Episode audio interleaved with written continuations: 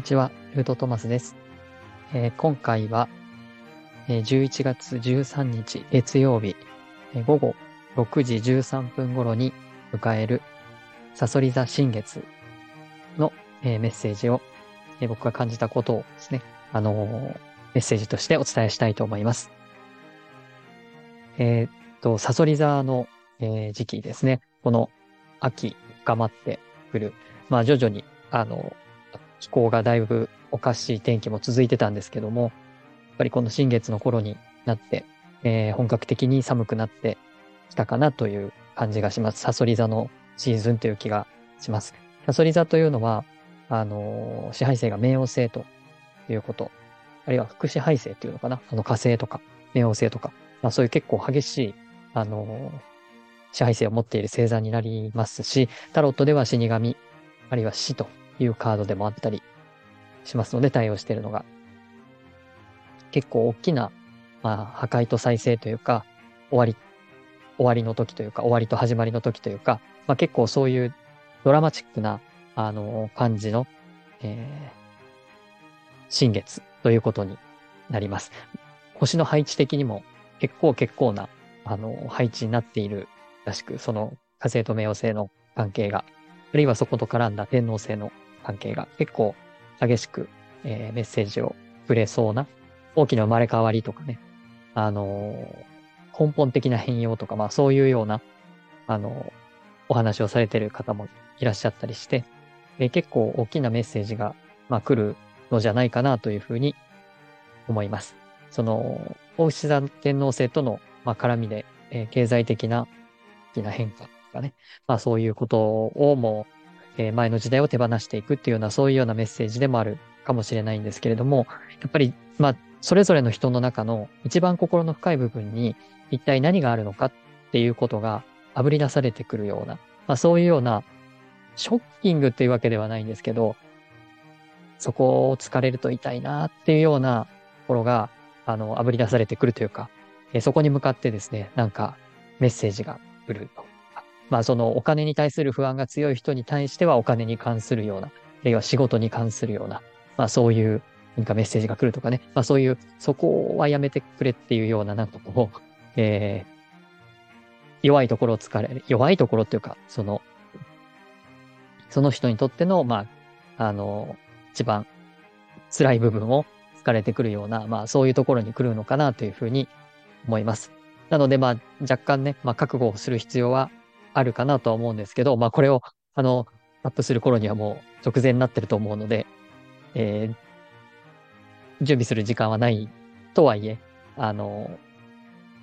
まあそういうふうに結構な、うん、エネルギーとして届くんじゃないかなというふうに思います。まあ、僕が個人的に、まあこの、えっと、サソリ座新月の日っていうわけじゃないんですけども、まあここ10日、うん、2週間ぐらいかな。あの、まあ、はっきり感じてるのはこの1週間ぐらいですけども、えっと、10年以上通っていたカイロプラクティックの先生が、まあちょっとあの、まあ移動するというかですね、その今まで通っていたその治療院を閉じて、まあちょっと場所とか、まあや、やり方を変えられるということで、まあ、10月いっぱいでそこは終わってしまいました。で、僕の中では、まあ頭では分かってたんですけども、その、その先生のところで治療してもらうことが、こう一つの大きなリセット、3週間から4週間に1回ぐらいでしたけど、そこで治療してもらうことで、あの、もうボロボロになった体が復活するみたいな、まあその再生してもらうという、なんかこう、そういうメンテナンスとしてはとても頼りにしていた先生だったので、まあ今後ちょっとどういう風なスケジュールで、あの、その先生のところに通えるかは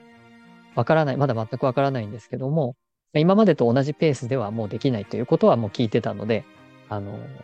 今その大きな変化に直面しております。まだ、あの、今日11日現在ではですね、あの、何の連絡もないので、まあ、いつから再開されるのかとかも全然わからない状態です。で、さすがにやっぱり4週間以上経ってくると、体が、まあ、それの周期で、あの、先生にメンテナンスしてもらってたので、もう体がそのように、えーえー、習慣化というかですね、出来上がっているので、今は結構きつい状態です。で、まあそういう状態で、とにかく終わらなくてはいけない。えー、で、この体で生きていかなくてはいけない。まあだったら、あの、どうするのかっていうのを自分で考えていかなきゃいけない。まあそういう意味では、えー、終わりと始まりというかですね、まずはこの終わりっていう状態を自分の中で、あの、頭では分かっていても、やっぱり体でそのしんどさが出てくると、ああ、こんなに依存してたんだなとか、こんなに自分にとっては大事だったんだなとか、その、これがない、この助けっていうか先生のその手術、そういうものがないと、あの、こんなにしんどいんだなと、自分でどうにかしようと思ってもそんなに簡単にできるもんでもないんだなと、こうセルフメンテナンスではできないんだなとか、まあそういうことをもう、ものすごい深いところからというか、まあ体を通じて今自分がこうメッセージを受け取ってるのがこのサソリ座新月っぽいなと僕の中ではすごく思っています。この自分自身の依存とか、えー、執着とか、あの、それを変えたくないっていう思い。まあ、でも諦めなくてはいけないっていう、まあこの葛藤みたいなもの。そういうものがサソリ座っぽいのかなっていう。でも、それがなくなることによって、じゃあ自分でこの体をどういうふうに手直していくのか、どういうふうにメンテナンスしていくのか、誰に今度は、あの、お世話になるのか、まあそういうことも全然ちょっと考えてなかったので、えー、例えば、これからヨガに通ってみるのか、それともまた別な先生を探してそこに行ってみるのか、まあそういうふうにして何か手放すことによって、新たな自分の可能性っていうものは、まあ、開かれていく。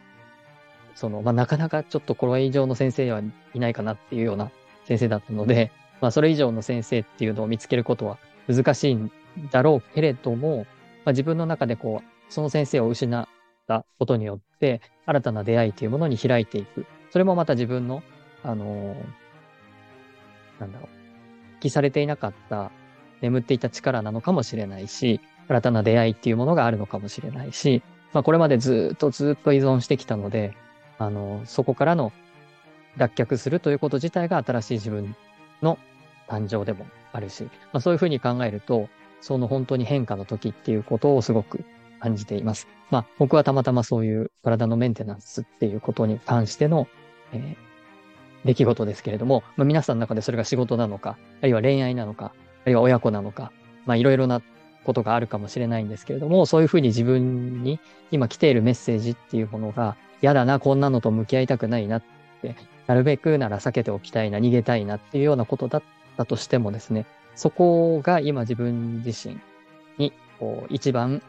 メスの入るというかですね、えー、向き合わないといけないこと。要はこうなんかこうサソリがですね、こう、なんだろう、針を持ってて、それでこうビシって刺されるみたいな、なんかそういう感じ。そこが、そこと向き合いなさいみたいな感じで、こう痛みを伴いながらも、あの、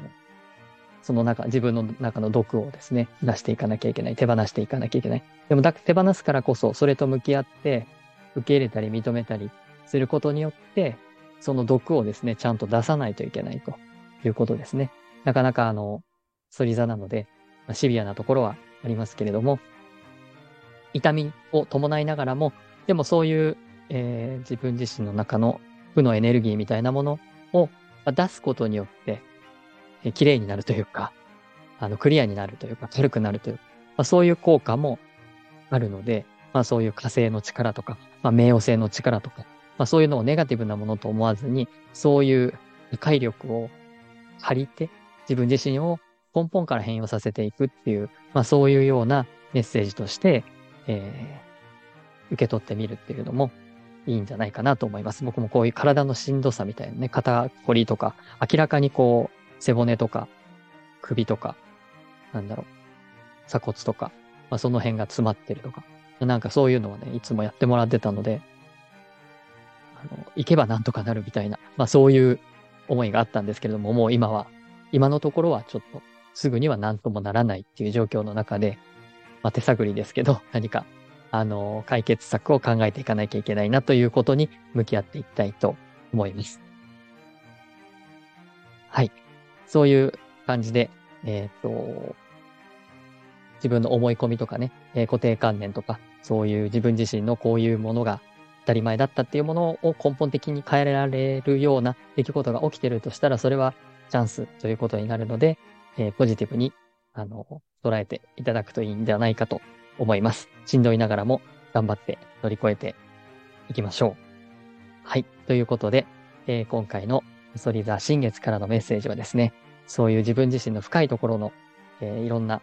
負のエネルギーをしっかり出していくっていうことが大事ですよっていう感じで、えー、終わりたいと思います。素敵な新月をお迎えください。最後までご覧いただきありがとうございました。